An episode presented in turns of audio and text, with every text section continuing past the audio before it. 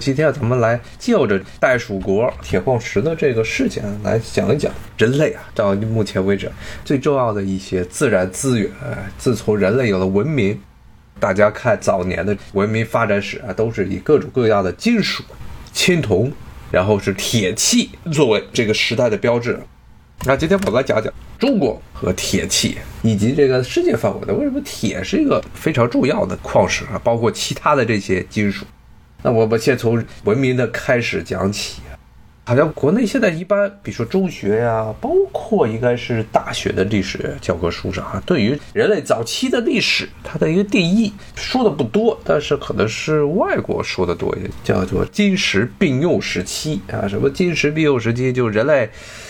其实是这么一种假设，说是最早人类都是使用石器的，然后掌握了一些炼铜术，然后就可以炼铜器。最早的铜器可能是红铜，但是之后呢，变成了青铜。青铜其实不是真正的铜，它是一种这铜的合金，里面有铅有锡，然后和铜按一定比例铸造出来的，就叫青铜。人类最早的文明啊，可能是起始于这种所谓的金石必有时期，人类开始使用了各种各样的铜器，但是这个时候的石器还没有被彻底的从这个历史的舞台上所淘汰。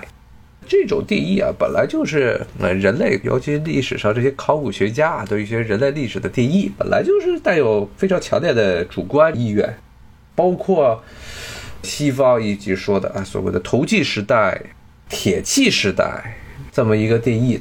后来移植到中国这边，咱们就经常会把铁器时代和所谓的封建时代画在一起啊，其实不是。在西方纯粹的铁器时代，实际上是指的是在西方利益上的这种封建时代之前就有的这么一种铁器时代，像罗马，古代罗马帝国，包括希腊时代的后期，从古典希腊时代开始啊，这都算是铁器时代啊，都算是铁器时代，但他们不是所谓的封建主义国家。当然，中国的这么一套定义啊，什么原始社会、奴隶社会、封建社会、资本主义社会、社会主义社会、共产主义社会，这套理论本来其实也是从西方嫁接过来的，所以呢，也造成了很多的水土不服。这些节目也跟大家讲过啊，中国的这种历史划分啊，其实从这个西周开始算，西周、东周勉强算是封建社会，它跟西欧的这种封建社会还不太一样。到了东周之后啊，特别是战国之后，礼崩乐坏的这个阶段呢，真正的啊西方意义上的封建这个词，咱们今天所说的封建这个词，它的概念实际上也是从西方传过来的。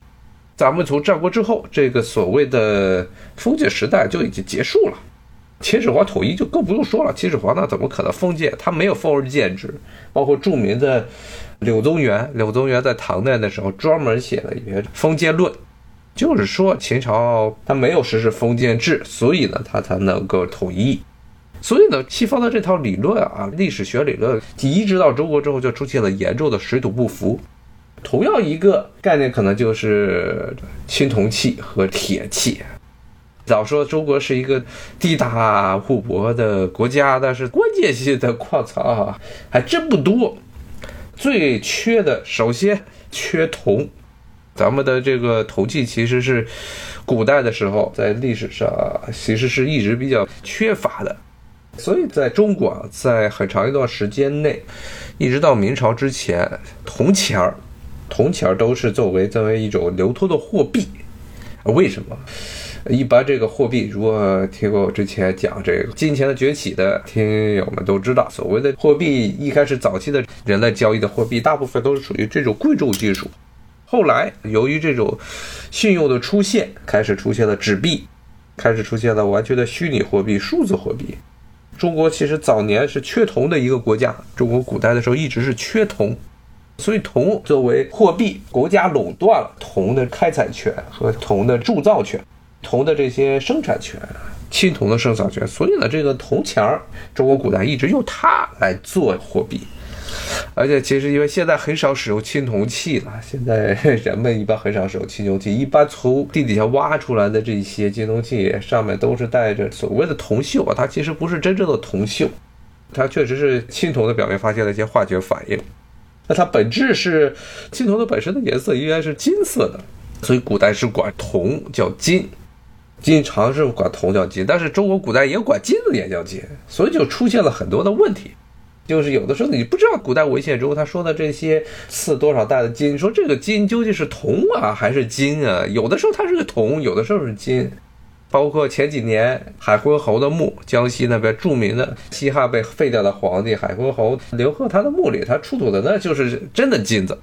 文献中记载当时的很多供奉，说这些酬金，说以为都是铜啊，它其实现在确实是金子，做成金饼，有的做成这个马蹄状的金子。顺便说啊，在古代的时候，缺铜，然后呢缺金，也缺银。这些贵重金属咱们这儿都缺，所以明代的时候啊，为什么从明代开始中国变成了银本价位？对，明朝中后期开始啊，包括从张居正改革的时候，他就干脆就说这个国家的这些税收啊，都是用银子银两来计量，完全放弃了之前的这一套货币体系啊。原因就是，当时中国和海外做交易的时候啊，因为海外银子多，日本有银子。新大陆有银子，西班牙人从中国这边运货物，喜欢用银子来做交易。然后呢，中国和日本当时明朝的时候没有直接的官方往来，大家也知道那个时候什么样的场景，中国和日本。除了明初有这么一段叫勘合贸易之外，之后永远都是封闭的。而且呢，后来日本就搞这个倭寇，和中国这边的一些东南沿海地区的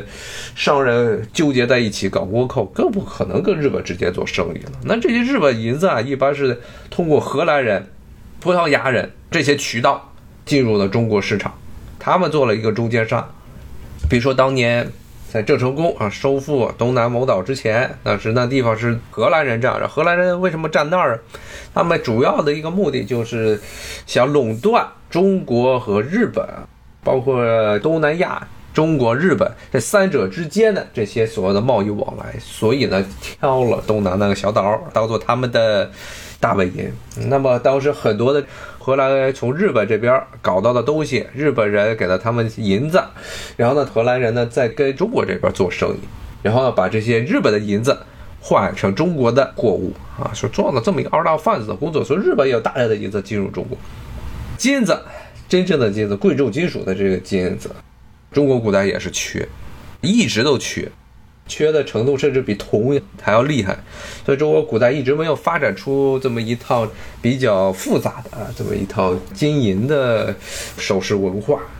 但是呢，现在就是顺便说一下，虽然古代的时候中国的金矿金的开采量非常的有限，但是现在呢，中国成了世界上第一大产金国，特别是四九年之后建国之后，在各地进行勘探。发现出了很多的金矿，现在中国是世界上第一大产金国。在历史上，古代的时候，很长一段时间，欧洲中世纪的那一段时间，主要的产金国是像非洲啊，就是这个马里，它是一个世界上著名的一个产金地，包括印度都产金子，就是中国这儿，古代的时候，因为金脉啊，它所在的地质的原因啊，没有办法开采出来，结果现在中国成了世界上第一大产金国。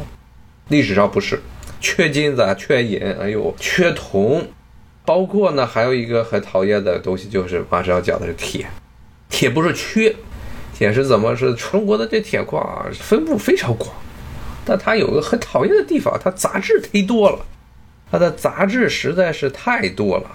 所以呢，出现了一个问题，把这些铁矿开采出来。成本昂贵，然后呢，要把它提炼，提炼杂质太多啊，硫啊，特别是硫啊，杂质太多，你没办法用，所以它的铸造炼制的成本也非常高。这也是为什么现在中国都要在海外买铁矿石。然后呢，现在某只袋鼠认为这样可以卡中国脖子，但我觉得这实在是太荒诞了啊！他这不是说是他们垄断了对中国的铁矿石出口，只不过是因为他们那儿的这铁矿石的质量比较好而已。但是在古代的时候，中国为了搞铁矿费尽了心思，因为古代的时候没有办法海外这运一些铁进来，所以大部分时候都是要在本土，本土的铁矿的质量要这么差，非常差。中国文明啊，使用铁的年代要比很多的那些西方国家，包括中东地区要晚。咱们最早可能用铁的时间。出现能够使用铁器的这个时间点是在商朝，商朝，但是那个时候啊，并不是真正的开采，然后呢把它炼铁，而是呢是一块陨石，陨石铁，陨铁，天上掉下来的陨石上的这些铁，把它做成了匕首，并不是真正意义上的后世的铁器。真正的中国铁器开始出现，还是春秋和战国交接的时候。这个时间点是多少呢？差不多公元前四百年左右，五百年到四百年左右。那这个时间点，相对于很多大部分的文明来说，都是非常晚了，非常晚了。之前节目也讲过土耳其这个地方的时候，曾经讲过，当地有所谓的赫梯，赫梯帝国，在公元前三千年以前，跟古埃及掐的赫梯帝国。赫梯是人类历史上第一个啊，主要以铁器为主的帝国。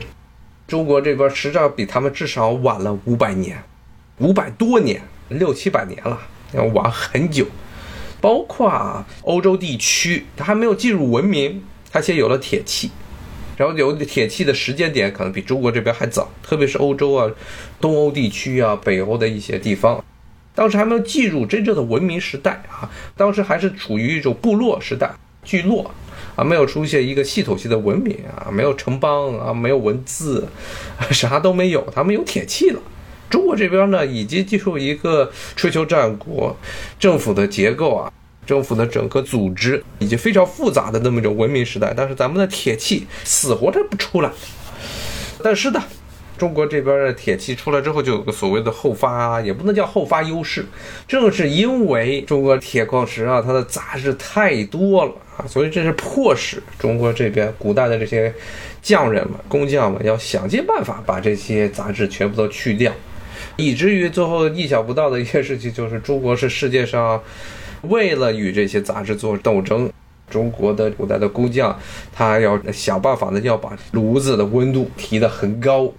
以至于后来呢，包括往里面加各种碳，还叫所谓的潮铁，来把这些杂质给弄掉。最后呢，就变成了一个非常有趣的事情。虽然中国啊进入铁器时代的历史啊非常的短，但是呢，中国是世界上最早几个开始使用钢炼钢的国家。在汉代的时候，至少是从汉代的时候，炼钢已经非常普及了。也是从汉朝的时候啊，兵器军队里使用的这些兵器才逐渐的由铜器变成了铁器。大家去秦始皇陵看兵马俑，大家会发现一个问题啊，就是当时绝大部分秦朝的兵器啊，出土的这些兵器啊，它都是实战用的兵器，但是它主要都是以铜器为主，绝大部分都是铜铜兵器。说明那个时候啊，秦朝的军队中啊，这些铜的兵器还是占主导地位。虽然当时中国已经进入铁器时代，这个真正的兵器绝大部分变成了铁器，那是汉朝的时候的事情。西汉时代铁器开始普及，甚至呢是包括盔甲、甲胄都是有铁器了啊，叫玄甲，表面是涂黑漆啊。然后呢，到了东汉的时候，还出现了所谓的百炼钢，所谓的百炼钢剑。有一个著名的故事，西晋末年东晋时代的一个很重要的将军，闻鸡起舞之中啊，闻鸡起舞之中两个人物啊，祖逖和刘琨。刘琨他就曾经写过一首诗，其实里面的内容就是关于百炼钢，何以百炼钢化为绕指柔。顺便说一下，这个诗句中“何以百炼钢化为绕指柔”，那它百炼钢本身就是一种非常柔软的钢，它百炼 所谓的钢，经过百次的捶打锻炼，最后出来的钢啊，实际上不太适宜于做兵器，它本身就是比较软。当然，这刘琨自己比较夸张了，说“何以把这钢化作绕指柔”，说这钢啊，最后能够绕在手上，这个是非常夸张了。但是可以反映出啊，当时西晋时代，它是在东汉之后，这个时代其实炼钢已经非常普及。那这个是中国当时领先于西方世界，领先于中东世界其他文明的一个很重要的一个东西，就是钢铁。包括西方这边经常吹的罗马，罗马人他们的炼铁术非常落后，非常糟糕。经常咱们看电影里。罗马人早期这些军队啊，所有的军团，都是拿着一把比匕首长不了多少的那么一个短剑和敌人打仗。为什么他们用短剑？它其实是兵器来说，永远都是越长越好啊，所以包括剑啊、刀啊，后来主要全部都让位于了这种长枪长矛。那罗马人为什么当时用短剑？他这种短剑其实是很大程度上还是抄北边那些高卢人抄过来的，原因很简单，因为当时的罗马的炼钢术不行，它其实不是炼钢术，它就是纯粹的铁剑，而这些铁剑由于它炼铁术太差，长一点就脆了，特别脆，不能做太长，所以罗马早期的铁器兵器全部都是用的是短剑，后来这个技术提高了，包括骑兵用的剑都变成长剑了。但是呢，早期特别是罗马共和国时期，包括当时希腊人啊，短兵器全部都是短剑，甚至希腊人都是用的匕首，甚至连剑都不是，就是一把小的匕首。罗马的兵器的质量啊，它的这种铁制兵器的质量一直是非常劣质的，可能一直到它罗马帝国解体，它的技术都没有提高。中国这边是很早之前就有了炼钢术，所以。中国历史上一个比较少有的汉代的时候是技术是远远的超越周边那些民族的一个时代啊，所以有一个咱们经常听到的一句话，什么“犯强汉者，虽远必诛”，这句话它其实成汤讲的，当时是讨伐盘踞在中国这西域这一带的截肢单于。当时的北匈奴的一个单于，他逃到了现在的哈萨克斯坦那一带，说远征那个地方。那这个程涛当时说这句话，所谓的“犯强汉者，虽远必诛”，他之前是有一个这么一个分析的，是什么分析呢？他就说这胡兵就是胡人，说一个汉兵基本上顶得上五个胡兵，原因是什么？就是兵器不行。匈奴可以说是中国历史上第一个在史书中画下了一个非常重要角色的一个北方的游牧民族，但是匈奴人自己技术非常的差，特别是各种兵器的技术，不光是兵器，它的甲甲胄非常少，兵器非常落后，嗯，而且那时候的匈奴的骑兵是没有马鞍的，没有印马鞍，也没有马镫的，所以呢，这汉朝刚刚打的时候，刘邦。被冒毒单于在白登那个地方给围住了。那个时候，匈奴在使用马、使用骑兵的方面是比汉朝要有优势。但是到汉朝自己也开始大规模的组建骑兵的时候，匈奴的优势就越来越少。那么，匈奴还有一个很糟糕的地方，就是它的这兵器质量不行。它缺乏中原地区的这种炼铁的传统，以至于当时汉朝啊，从建国的时候开始，刘邦那个时候开始，就把炼铁术当做了一个国家的机密，严禁对外出口。当时不光是严禁对匈奴出口铁器，包括对于周边的其他的民族，包括南边一直还没有收复的南越。大家如果去广州的时候，可能会遇上一个广州那边有个很著名的古迹，市区里有古迹，就是南越王墓。南越其实是汉朝初年，从刘邦时代一直到这汉武帝时代，将近一百年了，一百年的时间中的这么一个著名的割据政权，在现在的两广，包括越南的一部分地区，这么一个割据政权。倒是西汉啊，西汉的时候的一个很重要的规定就是不能向南越出口铁器。铁器一旦出口之后，南越学会了怎么样炼铁，到时到时汉朝对他的这个技术优势就完全不行了。但实质上的这种技术封锁，你可以封锁一年，可以封锁两年，但是你不能一直封锁下去，因为利益在那地方。无论是对于周边的这些少数民族来说，还有包括汉朝国内那一些唯利是图的商人来说。向外出售这些技术，向外出售这些当时的这种高科技产品，都是有利可图的啊，有非常多的利润。不说过吗？资本家有百分之百的利润回报率，他们就甚至可以生产把自己勒死的这个绳子。所以呢，像南越王陵也出土了一大批的这些铁器，有很多好像是西汉这边来的铁器，当时是严格控制出口。同样的例子啊。这种技术封锁是永远不可能一直封锁下去的，总有一天会出事儿。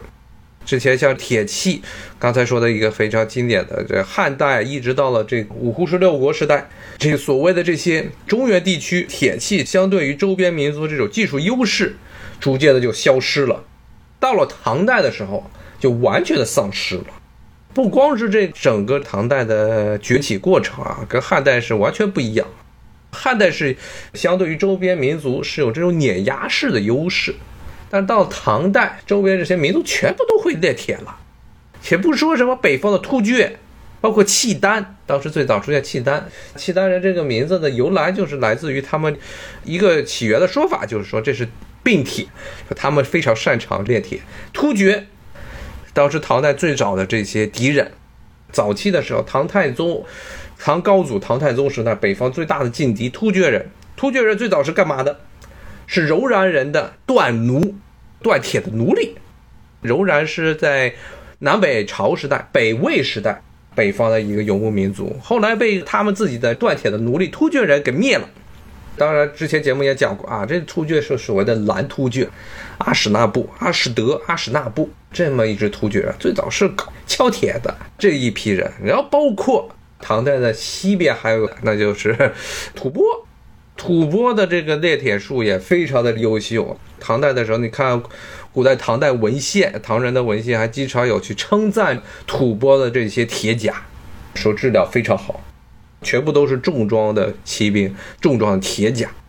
不光是这些，甚至呢，包括当时盘踞在中国东北的高句丽，也是像唐太宗远征高句丽的时候，也说高句丽那边都是严阵以待，他们围着这些山城，都是全副武装，重装步兵，然后呢，都是披着非常优秀的铁甲。